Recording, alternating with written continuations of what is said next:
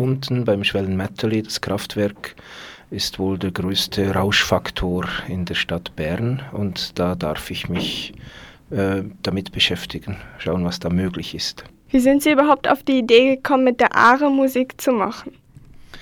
Das war eigentlich äh, via Anfrage vom Musikfestival äh, so entstanden. Eben das Rauschen als Thema, der Ort war gegeben und sie haben mich halt einfach angefragt, da was daraus zu, zu, zu destillieren.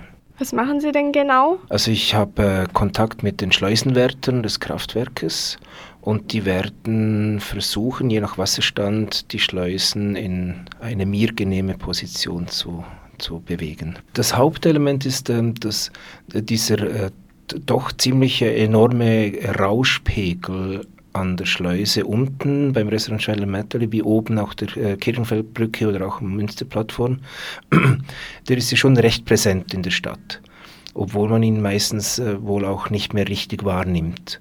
Und die Hauptidee ist eigentlich, einen kurzen Zeitpunkt zu finden während der Performance, wo, wo dieser Rauschpegel fehlt dass das dann eigentlich die, die, die Aufmerksamkeit erzeugen soll, eben das Fehlen dieses, dieses Rauschens. Und ich ergänze dann diese, dieses Fehlen noch mit eigenen Geräuschen und Elementen, die, die eine ähnliche Wirkung haben könnten. Haben Sie einen genauen Plan oder improvisieren Sie? Ähm, ich habe verschiedene Elemente vorbereitet, die das Rauschen, insbesondere da unten am Schwellenmetteli, einbeziehen. Aber der Abend wird ähm, ziemlich improvisiert sein, vor allem weil die Schleusen nur äh, gemäß Wasserstand geöffnet oder geschlossen werden können. Das heißt, es wird sich heute weisen, was da genau möglich ist.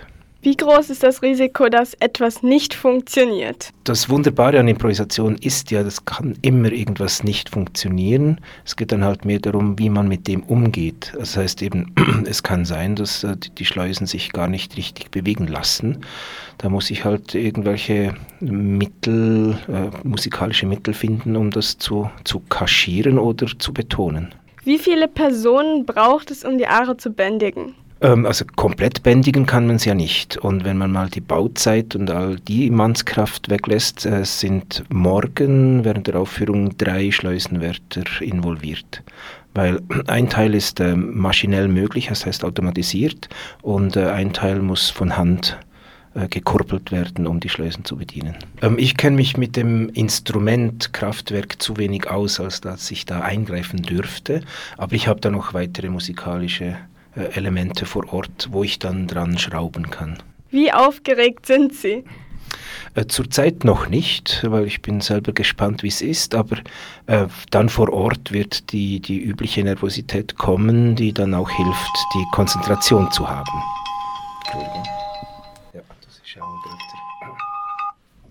Ja, das ist Hess. Ähm, was ich glaube, es sieht nicht so schlecht aus, von der Wassermenge her. Ja, momentan Ah, super. 125, was heißt das?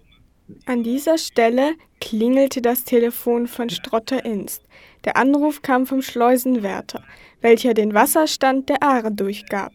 Dieser ist günstig, das heißt Strotter Inst kann heute um 17.15 Uhr das Musikfestival mit seinem Schwellenrauschen beim Schwellenmetalli eröffnen.